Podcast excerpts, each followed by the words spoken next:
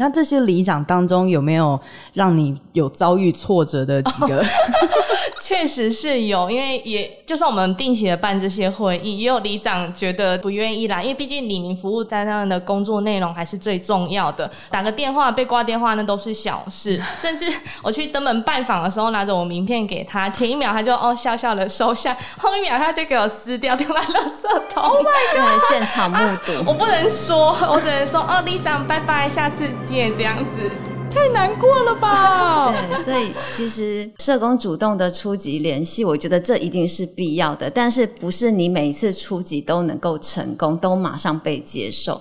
那其中有没有资优生的那个社区或者是里长，让你印象很深刻的？我们有进到这个区域的个案，我们就会联系他那边的区长。哎，区长好可爱哦，他就跟我们说，社工。你放心，这个哈，我大概知道在哪里，我先去帮你看看。